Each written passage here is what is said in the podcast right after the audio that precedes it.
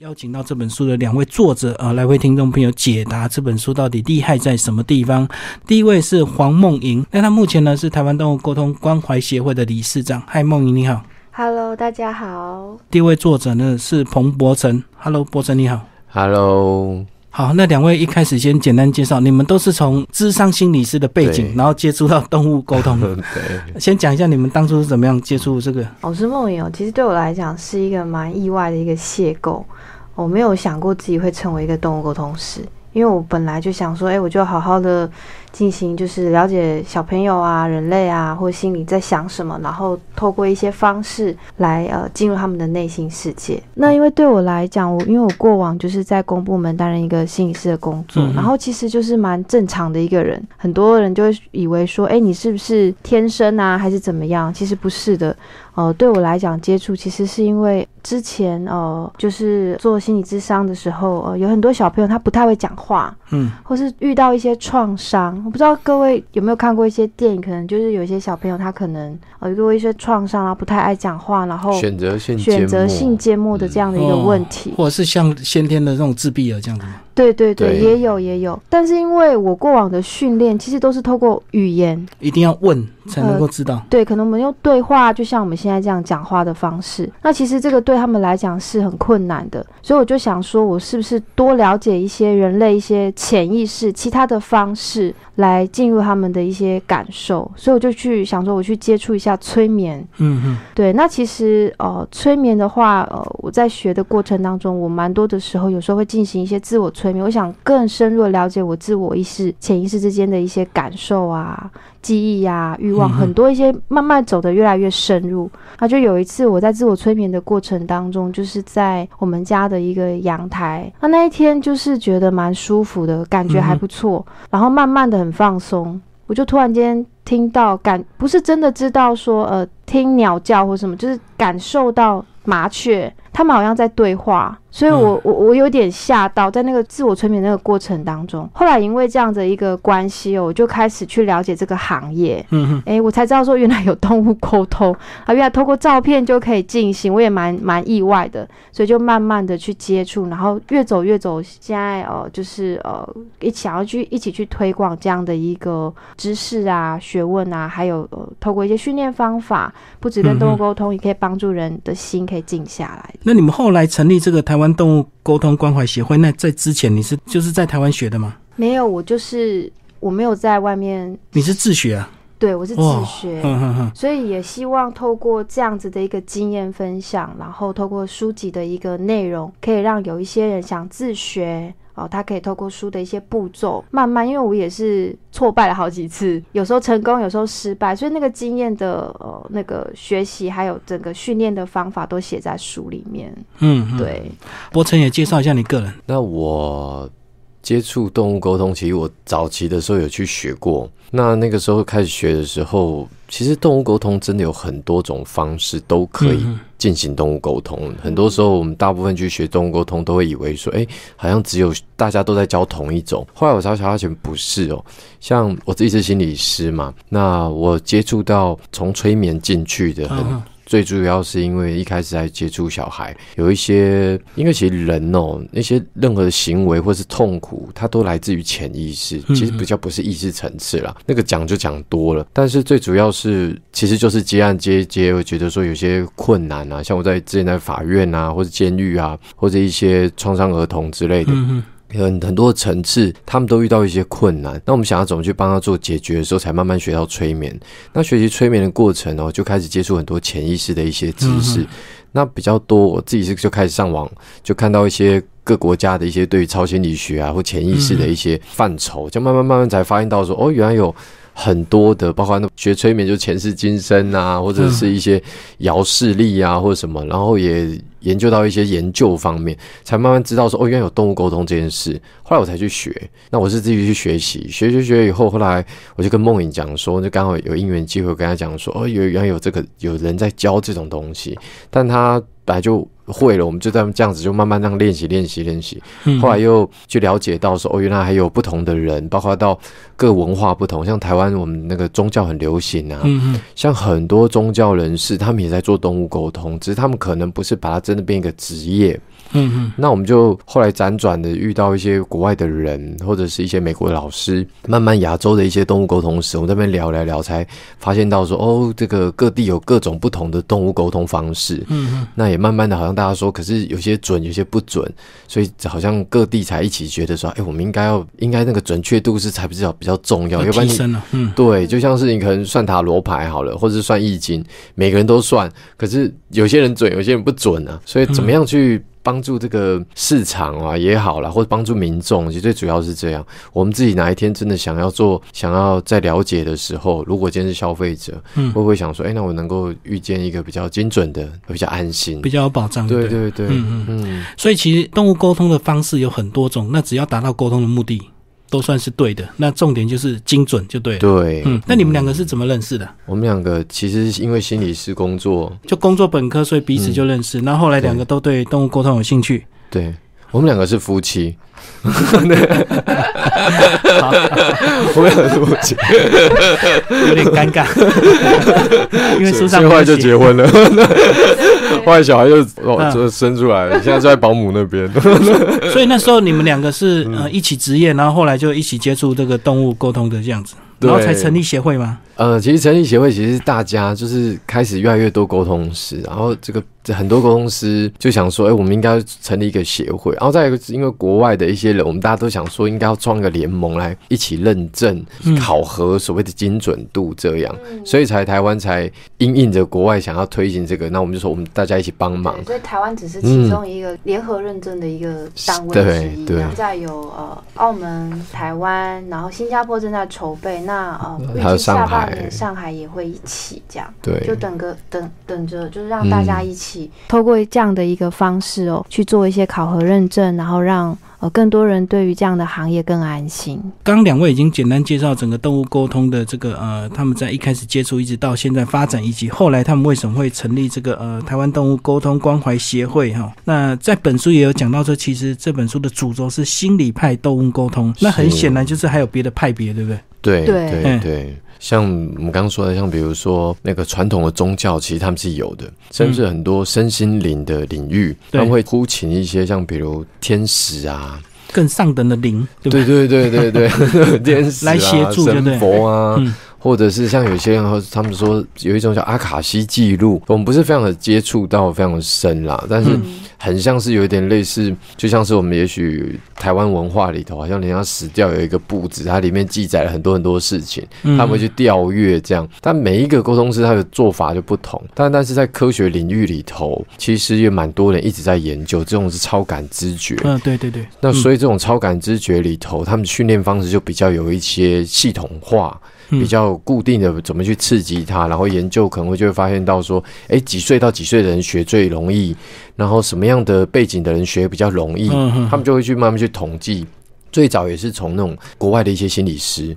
那他们对于在会谈的时候，常常会有一些特殊的一些遇到的一些该怎么讲嘞？好像个案的故事，你知道吗？嗯他们也觉得很神奇，或是自己会有一些灵感或什么，所以他慢慢去做一些研究，从这个治疗开始走起，对，甚至到慢慢的，好像有些人从物理学家的也在研究，所以很多科学他们就慢慢去收集之类的比较多。然后呢，但是动物沟通其实只是其中一种超感知觉的一种，其中一种能力。嗯对嗯。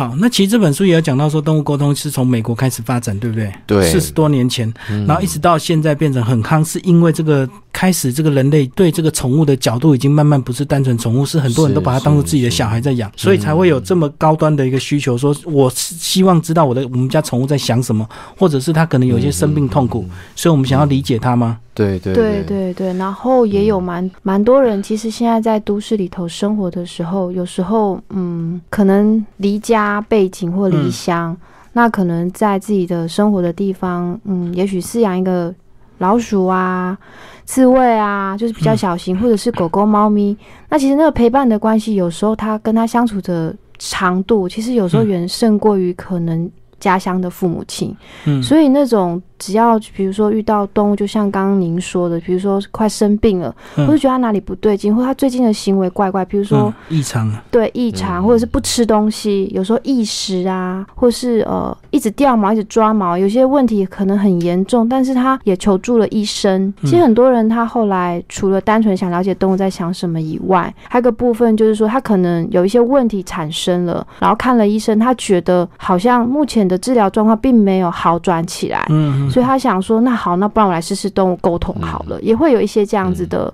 民众就想试试看。就像是那个、像心理，人类也是啊。虽然我们有时候会生病，我们去看医生，对，可是就会发现到有一些是跟生活习惯，但习惯又跟自己的个性、跟自己的心里头的一些好像情绪啦，嗯或一些状态影响，甚至有一些很多的，不管中医或者很多的概念都越来越说，哦，你的情绪其实就产生了很多生病的最主要主因呐、现在越来越多人发现这件事情，所以除了去西医治疗以外，西医就像是。直接立刻帮你，然后你家里水管堵住，直接帮你换一换一节水管这样子。对对，那有些人会觉得，哎、心里好像是要疏通那个水管，嗯嗯否则那个水还是会堵住。所以这个动物沟通也是类似这种感觉哦。你当然生病，你就动物生病的时候，它可以去看医生。可是它有时候它有些行为会不断的重复，那怎么样去找到一个适当的方式，哦能够让那个动物的心里比较舒服一些啦，或是能够比较了解它的需求。嗯嗯那个，所以动物沟通也比较慢慢演进下来。然后再来就是因为其实时代有差啦，就像在中国大陆的一些那个上海东沟通中心的朋友啊，他们就在讲说，十年前啊，如果你说要养个动物，还带它去洗毛啊，叫它去剪毛啊那些，他觉得是太不可思议，那是那是有钱人在做的事情啊。富太太做的事，对啊，而且那时候的狗可能都还要对走在路上，都还怕被抓走，那去做香肉，对不对？对 对对，就是他们十年以后，现在中国大陆很多大家都开始送去洗那个美容院洗澡啊，嗯或什么之类。他觉得诶、这是很正常。然后现在动物沟通中国大陆也是这样，它就是一个比较那个先驱的一个角色。呃，有一群人开始慢慢越来越重视，也因为社会的一种氛围跟那个越来越平等，哦越来越相信，对，越来越尊重动物。哦，所以就是把他们从这嗯个、呃本来身体的需求变成这个心理的需求，就是动物心理可能也会生病，就对，跟我们人一样嘛。其实是一样，嗯其实是一样其实是一样。然后有时候其实动物生病也反映了一些饲主的一些身心的状态。嗯对嗯哦，他们两个互相依偎，所以可能会互相有些连接，对对？就像是因为其实动物啊，它也没有朋友，如果在家里头没什么朋友，如果他没有养其他的动物朋友的话，嗯。就想象一下，比如说我们是人类好了，如果我每天也没有工作，什么事情都没有，也没有什么生活能力，就在家里头，那我的事主就是也许我的太太或者我的爸爸妈妈，他回来，我每天就是巴望着他，看着他，嗯。他能给我东西吃。对。其实说真的，每天这样注意的这个主人或者你的父母的时候，父母回来今天搞不好连走楼梯的声音你就能够觉察到，他今天心情可能不太好、哦，他关门的声音有点大，他好像心情不好。意思是说什么？所以那些动物啊，时时刻刻都能感受得到我们的感觉，即使它不用好像讲的很神奇，嗯嗯，因为你每天都注意着你的主人，你的生命也只有对象，也只有他、啊。你是他的唯一，就对。嗯对嗯，所以他每天要盯着你，从你一回家之后，对，所以你的情绪当然会影响。嗯假如我们都没有朋友，我唯一的朋友就是我的爸爸，或者我的妈妈，或者我的太太。然后我太太她今天心情不好的时候，我其实我们心情也不会好到哪里去，因为那是嗯她是就是我们的唯一。嗯，所以很多时候他说，动物的行为其实更反映到的是事主的状态。对，那我们讲心理派动物工，其实更重要的是，我们不只是要帮助动物能够翻译，好像说嗯翻译机这样子，嗯更重要的是能够去促进他们关系啊。嗯就像是因为这个概念比较像我们在学校里头以前都做学校心理智商。今天假如有个学生哦，他写那个联络簿说我想要自杀，因为他不敢跟妈妈讲，不敢跟学校的老师讲，对不对？那我假如我今天是会翻译的人员，或者我就是一个心理师，我拿到这个联络簿，或者我是接老师。我我怎么可能直接跟那个家长讲说，哎、你小孩想自杀，你看他联络簿，嗯嗯，这样看一次，小孩再也不写联络簿，也不跟你讲了，对不对？所以他必须要慢慢的透过一些方式促进的孩子，在家长也能够理解，甚至不会好像一下就大动怒，嗯你怎么知道每个家长是怎么样？假如看到小孩子要自杀，他他的担心因为焦虑而会产生的更凶，或是不一样的方式骂他也不一定。所以怎么去促进学校老师、促进家长，而不是只是好像翻译说，哎、你小孩说过什么？我们觉得在这个部分哦，在教学也好，或在做动物沟通上面，我们更强调这些，嗯怎么去促进事主跟动物之间的关系能够融洽。嗯嗯因为事主有事主的难处，对，动物有动物的难处，但我们很容易掉进去说，哎、就去骂事主说你为什么没有好好照顾他？要不然就是站在事主的立场，呃我既然收了钱，我就要好好的让这个动物照事主的想法。些问题。哦，对，听那事主的话，对那就变成拯救者进去都变加害人，无论加害哪一方，你知道，就压迫哪一方对对。所以怎么去促进他们关系？大家都是在一个平等的位置，能够被理解彼此的困难，这是很重要的。可是我们讲到动物沟通这样的一个职业，它根本的目的就是要呃帮助饲主跟跟这个宠物他们进行更良好的一个关系的一个改善。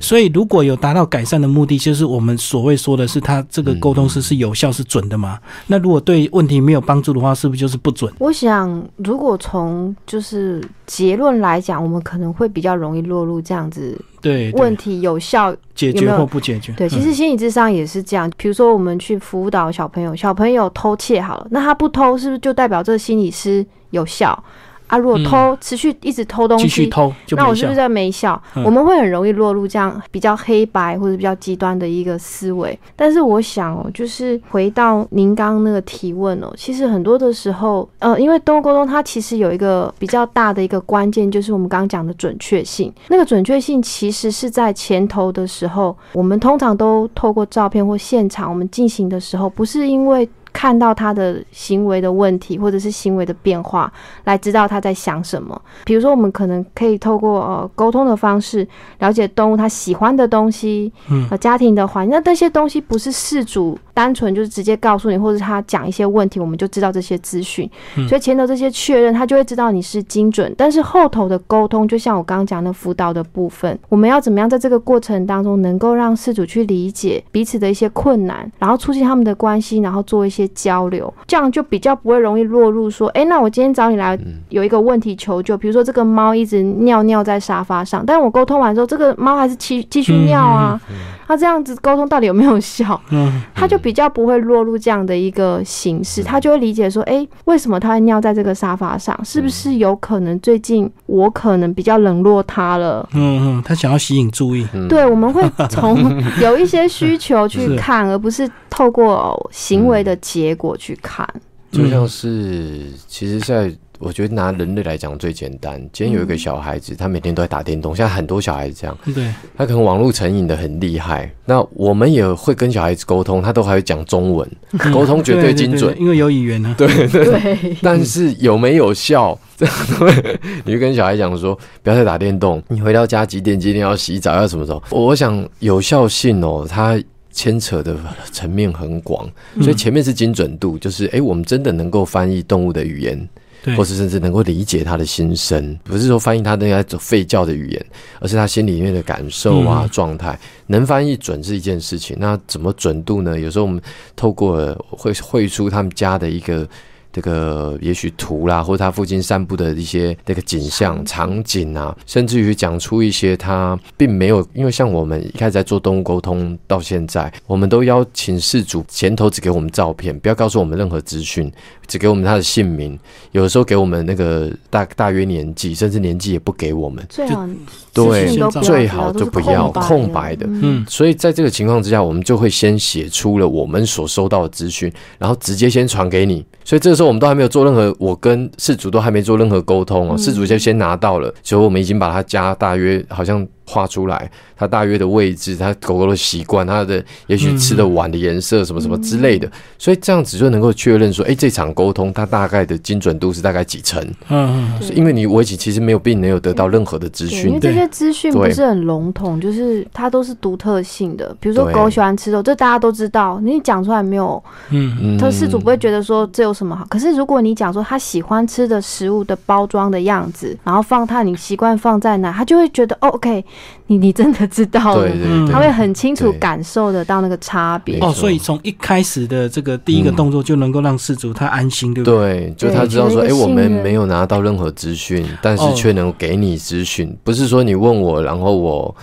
再我再透过你一个搞给我的一些资讯，好像打蛇随棍上这样，不是这样子。所以最后的结果到底是能不能这个符合这个事主的意思，有时候就并不一定单方面能够怪这个沟通师，对不对？应该说，就像是家长来，他带着他的小孩，因为一直打电动，那能不能促进这小孩不打电动？其实影响范围很深，很多时候甚至跟家长有关联，跟他自己也对不对？大家都有 互相的，就他那个问题哦，很难，不管是人也好，动物也好，他的问题很难单方面去要求小孩子，你就一定要练习好，那你一定是没有纪律，我就教你纪律，其实不是这样。那小孩子回到家，他之所以会很难，好像舍不得关掉电动，还是好像没有电动就不行，还是什么？他跟他整个生长环境、跟父母的教育，甚至跟他生理状态、小孩生理状态、心理状态，是否有疾病的状态啦，其实都有很大的影响。所以他必须很全面的去了解这一个现象，而不是单纯说哦，你那个妈妈，你就是多陪小孩就好了，这样子。的回应当然很好，可是如果其实讲简单，如果心理师就这么简单，大家都可以做心理师，因为真的很不容易。其实对我们来说都不太容易。对，就有很多面向，有很多面向要考量。嗯，动物也是。对，包括特别动物，因为他们有他们自己动物属性的一些习性，还有生理的需求。像猫，它就需要空间，它需要爬行或跳跃。那狗狗其实它陪伴的时间有时候。可能要比较长，甚至一定要带它出去散散心。那刺猬其实每一个动物的属性都不一样，所以饲主他养它的时候，除了他们生活上面的一个呃互动啊。呃，还有情绪啊，还有一个部分就是动物行为上面，他们有没有对于这样这样子的一个养这只动物，它对它的了解的程度，嗯，还有它的习性啊，还有怎么样训练它这个部分，它到底了不了解？有时候也会在这个会谈里面，我们会去稍微去谈到。所以其实它不是只有沟通，还有就是心理的一个交流。那还有一个部分是呃动物行为训练那一个区块。所以其实它是牵涉很广的，它不是单纯说哦，我跟他，我跟动物讲说，哎，你不要去尿。你觉得他会听你的吗？跟小孩子、人类他都不会听，对对对，他智商更高。对我们讲，我们自己想要早睡早起，可能有时候假日都很困难。对啊，对，或者每天要按时喝水，或者是哦，我要怎么样做？每天多少天要运动，或者什么之类的，对。其实我们大人都很困难改变我们自己。对对对对。好，那其实我们刚聊这么多这个呃动物沟通的一些基本的概念以及一些基本的方法呢，那大家会不会很好奇，那个动物沟通那个动物是指我们常常习惯养的这个猫跟狗吗？还是说所谓的刚刚也有聊到说老鼠它也算动物沟通的一个部分吗？那动物这个不同的灵性啊，那像老鼠、刺猬，它们也有一些讯息可以让我们接收，可以帮助你们去做沟通吗？呃，是有的，因为应该是说所有的动物我们在饲养的过程当中，呃，因为大多数都是以猫咪跟狗狗为主，对，那因为他们的情感的丰富程度比较高，也比较复杂一点，因为大家都知道，其实动物它们其实有分智力的差别，对，我们就讲灵性比较高，跟灵性比较低，对。不对？对对对，像国外有的对马。马。马的沟通师，对对对，老鼠还有兔子啊，鸟啊，那其实多数他们的都是可以表达出他们心里面的想，应该是说我们会去看的是这个动物本身的个性性格，就像我们人一样，我们有的人很喜欢讲话，有的喜欢他需要一点时间比较慢手孤僻一点，那其实动物也是。那说真的，呃，嗯，有一些动物的属性，比如说，呃，有时候有一些刺猬啊，或者是，呃，有一些，比如说蛇啊、乌龟啊，它们有一些呃讯息量，也许可能真的不如呃狗狗、猫咪来的复杂多，但是都是有的。嗯嗯，对对对，都是有的。嗯。好，那其实这本书的目的呢，你们当初写的目的是要帮助我们读者能够透过一些自我修炼的一些方法，可以让他跟自己的动物沟通，对不对？所以你们就有写一些比较具体的一些方法，或者是在一开始你要做一些准备。呃，我发现好像一开始自己本身的一些在里面有讲到说，好像自己意识的一些觉察以及一些开发是蛮重要，对不对？你自己本身过滤到一些生活的杂讯，你才有办法去接收他想要表达的。对对对，您说的很好。其实就是说，如果我们真的想要进行跟动物沟通的话，说真的，我们得回过头来，我们得自己比较沉淀下。因为我如果我们自己很纷扰、很。很复杂，或者是想法很多的时候，有时候我们可能光自己处理都不够了，更何况去跟另外一个动物嗯去跟它进行沟通。嗯嗯其实像在进行动物沟通的时候，如果是在心理学角度看，心理学把人类像我们的身体、脑啊、头啊、手啊，这称为身体结构嘛。对，那心理学啊，把心把它分成很多的结构，称为意识结构、人格结构。意思是说，诶、意识结构是说，我们有好几层意识，这样好像有嗯潜意识、潜意识，然后深层潜意识这些。动物沟通，它就在心理学里头，像弗洛伊德啊，或什么，他们在治疗人的时候，是在做低层潜意识，就是很压抑下来的一些情绪，六岁以前的记忆那些，可能你要换回都很困难。他透过一些梦的解析，嗯自由联想、催眠，或是任何潜意识技术去唤起，这个是低层潜意识。那有一种叫做高层潜意识，但潜意识也跟就是我们一般的意识层次都不一样哦。在那个高层潜意识里头运用的时候，就像是人类的一些美学，嗯，或者一些非常投入、专注、高度专注，或是一些我们心理学称为心流经验，或是高峰经验。嗯，对，嗯，像一些顿悟啊、灵感啊、嗯。修辞、美学、创造这些，都是在那个层次里。对所以在那个层次里，就像我们有时候突然之间好像文思泉涌那种感觉，一直写一写，那个时候你也不会顾及到好像肚子饿了没。就灵光乍现了。对对对对对我嗯我没有感觉到时间？是，对对对所以动物沟通，没错没错，它嗯其实就是要让我们的心理状态先达到到达到那个状态嗯，达到一个非常高峰，甚至很投入。心无旁骛的状态，所以他需要练习，原因在这。所以你说，如果随时随地我们没有把心沉淀下来，也很难去探索，无论是要做治疗、探索潜意识，还是要去开发、运用潜意识。所以它不同的方式，但大家都是在透过一些潜意识的技术，在帮助我们人类状态停留在一种不同的那个层次里头。那如果从脑波看，人家说什么阿法波、什么贝塔波这种，对对对。然后透过自己的一个训练，达到那个所谓的高峰对经验，然后比较高层次的潜意识，就比较容易对接收到他所要表达的一个讯息，对不对？对对嗯，那在里面有讲到这个一百零一个练习的方法，然后还有是五个加速法，对，所以你们几乎把你们所学的全部都公开了。那以那以后你们会不会就没有没有工作？因为大家都学会了。其实这是一个很好的事情呢。其嗯实我们以前会早年的时候，我们其实会走到这一行，也是因为我们觉得在这个生命里头，无论从心理智商，还是动物沟通，还是催眠，帮助我们的心快乐很多。说真的，真的是这样。像我们之前我们在一月份的时候，我们出去印度啊，带着小孩，我小孩一岁。三四个月，我嗯带他去印度住一个月。然后我们之前停下来工作大概半年多一年，我们就完全停下来，生活就所有的演讲、所有的这些心理之上，我们都全部停下来。嗯，就是因为学习到这些以后，越来越体会生命当中就是很多日常生活的美好。那我们学习这些，为什么不管是公开这些，还是以后甚至于我们会写我们自己心里头寻找快乐的一些方法，就是因为这些快乐并不属于我们，而是在日常生活当中这一切一切。才慢慢教给我们，甚至很多的是前辈啊，很多的人，很多的智慧，我们这样学习而来。那对我们来说，我很想分享的很大原因呢，其实真的不全然是因为动物沟通，而是动物沟通，你要学习动物沟通，你必然会将心静下来，嗯嗯，你必然会往内心探索，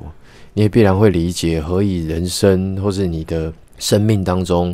遇到困难啊，或什么之类的，它都是透过动物沟通的这一个过程，甚至人家讲好像更灵性一些，什么觉醒啊之类的啊。其实人的内在有两个自我啦，我都这么说。一个就是一直哦，你只要静下来啊，或闭上眼睛，你会听到你的心里头一直在叽里呱啦分了嗯纷纷扰扰的一个一个状态。另外一个就是你正在聆听的那个自我。嗯嗯，那动物沟通在学习方式，其实就是必须要跟这个一直在纷扰，它可能动不动就跟你讲说，诶我觉得你真的做得很差哎，或者他走在路上很冷，他就会回应告诉你说，哦，现在好冷，就会有一个 OS 一直在讲话。嗯嗯，那你要学习动物沟通，很重要的就是透过了一种无论是正念也好，或是觉察也好，好像发现原来自我跟那一个很像内在里头的室友啊，一直叽里呱啦的室友，原来是分开来的。嗯嗯你才能找到你内心的一个宁静。学习动物沟通非常需要宁静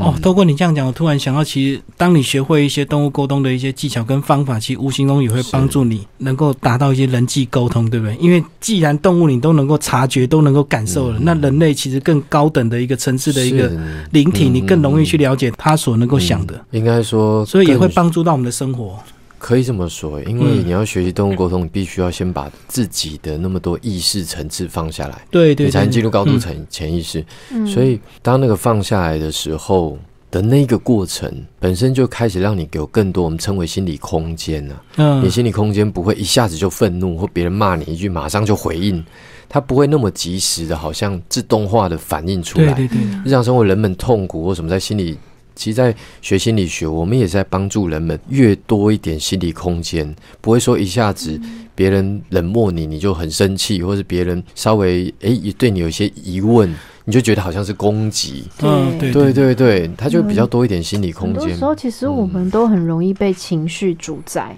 嗯，所以当你有一个心理空间的时候，我们就比较有一个距离去看待自己，然后比较不会跟这个情绪粘在一起。有一句话说，呃，你你自己就是你自己主宰的主人。对对对对，一切都是你自己。对，嗯好，那透过这样的教的这个呃本书的这个一百零一个练习的方法，以及这个五个加速的一个方法。那这个呃，我们能够了解动物，然后跟它有比较好的相处陪伴，最后当然还是要面对有一天你的动物可能会离开，对不对？对。那在这本书也，我觉得这个篇幅呢，最后这部分也是非常重要的。我们怎么样来做这样的一个准备，也是你们想要让这个读者。嗯，不是只有这个快乐的相处，总有一天总会有一些悲伤或者是离开的地方。真的是这样子。对啊，嗯，不不只是动物啊，其实人我们彼此之间终究会死亡。嗯，对。然后动物跟面对死亡的时候，跟我们人很不一样。那其实我在做动物沟通的时候，我才体会的更深，因为其实动物多数都不会觉得死亡是一件很可怕的事情。嗯。啊，然后也不是尽力去避免，好像会很恐惧。那其实真正害怕或死亡消失，我们好像没有连接的，其实是我们人类，不是动物的部分。嗯，对，很多进行有一些人后来是去进行一些离世的沟通，其实那些呃来进行预约。进行离世沟通的四主，多数都是伤心的主人。对对对对对对对对，因为其实从在书里头我们有讲啦，说真的，其实人类啊，说真的啊，这个人类是大自然里头唯一时候会想要留下骨灰的人，会想要留下，会留下任何事物。嗯，但其实。所有的动物，它们死后，所有他们都直接把身体啊，把一切直接还给大自然。对对对，对我们人好像活着的目的，就是为了在别人的心中，无论在爸爸妈妈或什么，在任何人的心中，好像留下一个位置。或好像一辈子很努力的，就想要活出自己的样子，你知道吗？为了这些啊，我们就拼了命的去追逐啊，争夺。好像希望有人是希望这辈子一直努力，就希望人家看得起他；是有人是希望一直追求公平正义；有人希望更多的与众不同，好像自己是出类拔萃。然后我们等到追到了很多很多以后，才发现到哇，原来自己身体都老了，时间到了，时间也到了。然后我们，但是人类就是这个时候就是怎么样，就会千方百计希望留下一些什么，像。好像一生都跟那种消失对抗着，其实真是这样。可是虽然那个动物跟他们相处，你会发现得到动物啊，他们会藏食物哦。但他从来不会把对方的同伴的身体藏起来，从来不会。他会埋藏尸体的，几乎只有我们人类，只有我们人类才会舍不得这种灿烂的一切。说真的，嗯，所有动物死后都把它交给大自然，但他也不是说他不怕死啦，就是他们在面对死亡，其实也是会哀伤，甚至于我们常遇到，比如说他们原本是在一起的两只动物，嗯，而另外一只离开了，他其实那只因为他的离开，他自己心里头也会觉得难过，剩下的那只，甚至他有时候会有忧郁，甚至他。厌不吃东西了，对他觉得好像没有活力，一样就像人类是很接近的，人类在忧郁症状态也是类似那种感觉，好像一切都没有意义。记得以前我们家的老狗狗，它后来生那个小狗狗，可那小狗狗因为没有。做的很好的呃措施，所以离开了。那我妈妈告诉我，当时我们家那只老狗狗发现它的孩子不见了，不吃不喝，所以我妈妈都把它的食物放它的手上给它，还是不吃。对，所以其实他们是会忧伤，并但并不是害怕死亡，或者他们可能要生病的时候，也许他们会有一些感受，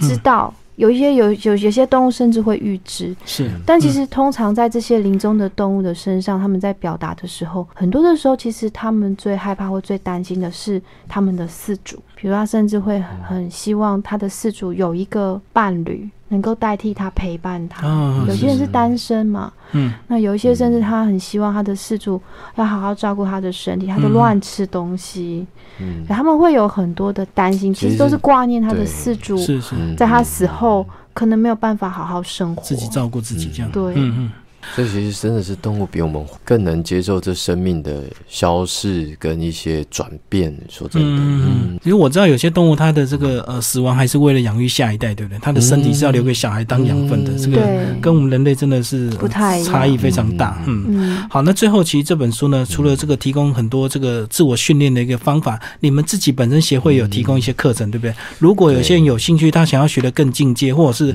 他就想要当所谓的动物沟通师，是不是都可以？透过上课得到一些认证。对，第一件事情的话，协会有一种免费的一些初阶课程，主要是那个台湾动物沟通协会的官网就可以看得到。那整个就是其实跟着亚洲大家一起啦，有整个认证就是考核的部分，那也有包含到有些实体的课程啊，那也有推。动那种可能真的，一般老师不会这样做。我们做一种东西，就是他只要一次的付费我们会永久帮他上。我每周固定都会在线上直播的方式，让他立即可以问问题，然后一周一周导引这样。而且我都常讲，这样也蛮好的啦。因为那个我们活多久，我们就会上多久。永久上，就所有的学生都会祝福我们长命百岁，蛮好玩的。是是，对啊。因为我觉得这个部分是因为我们也更相信哦。你学习动物沟通，其实它是需要一个比较练习，它是一个长时间成长的一个专业。那会透过长期的引导，还有个部分是因为我们的生命每一个阶段感受的深度或者对不太一样，对，所以透过这个过程，有时候也可以带着学员一起学习。然后每一个人他可以，有时候他可能最近比较忙，他没有来听课，但是他过了一阵子，他突然又想学了，或者是又想静下来。他又可以回来，这是一个我们是觉得一个很棒的方式。其实真的是，包括我们自己随着时间都不同，嗯，所以每一年越来越精进的教的东西，有时候都不一样。每个老师都是这样子的，嗯。那甚至于学员也是，他今天二十岁来学，跟他三十岁来学，跟五十岁来学，心境不同，嗯，学习到的东西也不太一样，对，所以。我们才又透过这种方式，希望他们能够好像就是就慢慢学，学到他会也他还能够继续学。对，那其实动物沟通最基础还是精准度的一个学习在前头，但是后头慢慢的，我们刚刚讲那个生命的部分，嗯，当你自己二十岁、三十岁、四十岁、五十岁，你去学动物沟通去进行的时候，你也会把你的经验带给施主跟动物。嗯，对，不太一样。嗯，好，最后两位分享一下你们的粉砖，好吧？哦，好啊，我们的。我们两个是这个当心理师恋上心理师，彭公孟婆，